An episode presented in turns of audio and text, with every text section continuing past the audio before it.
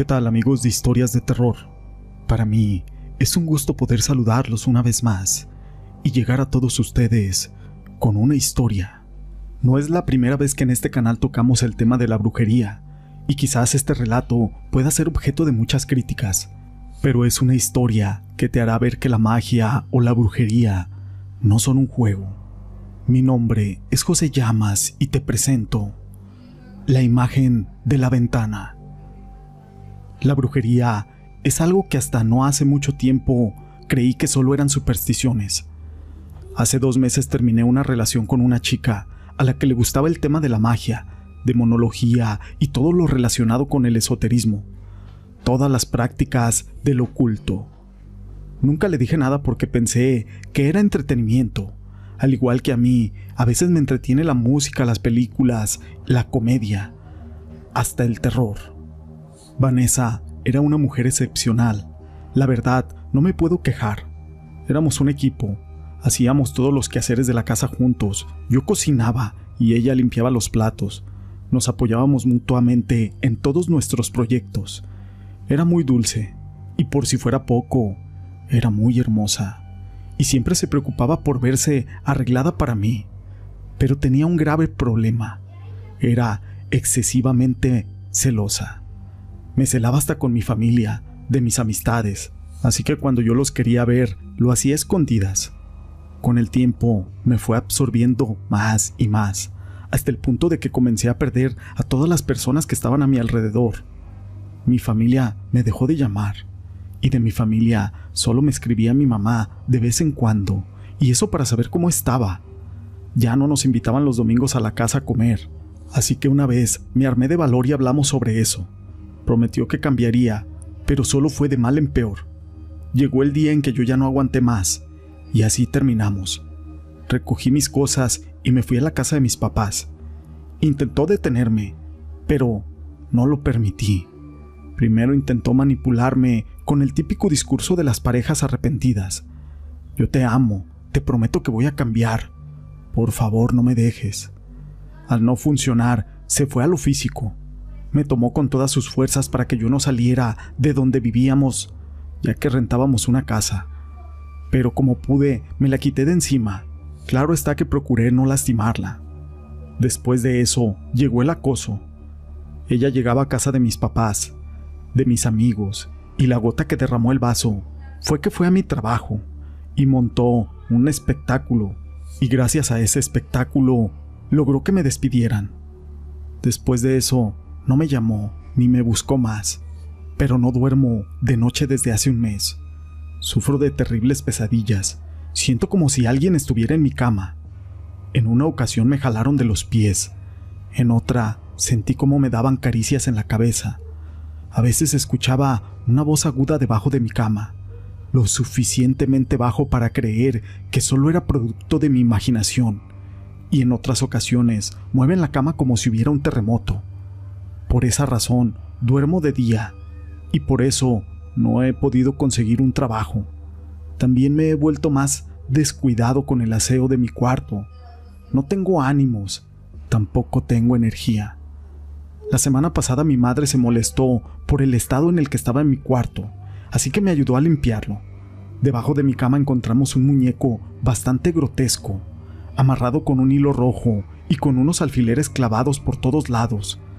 Mi madre insistió en llamar a un sacerdote para que pudiera bendecir la casa y quemar aquel muñeco, y también llamar a Vanessa para reclamarle y amenazarle con una denuncia.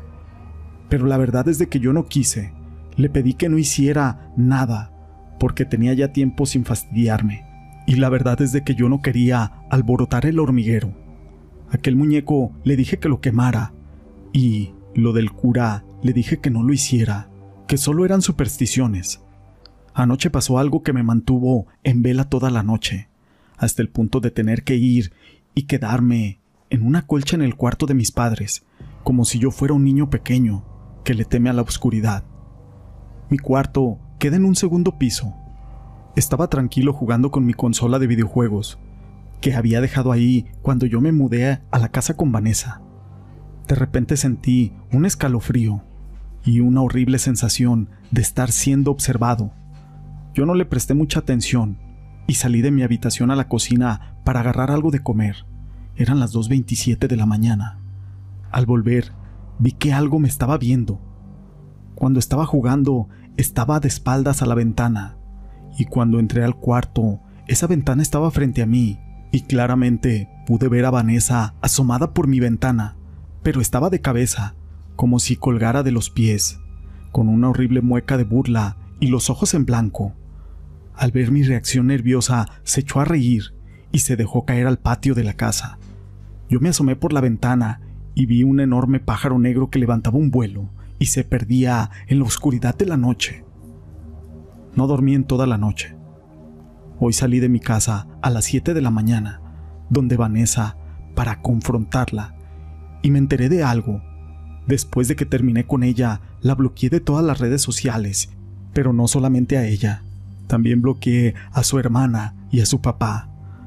Esto para ya no tener ningún tipo de contacto con ella. Y como no tenemos amigos en común, fue muy fácil dejar de saber de ella. De lo que me enteré fue de que Vanessa se había suicidado hace ya un mes, y por eso ya no supe más de ella.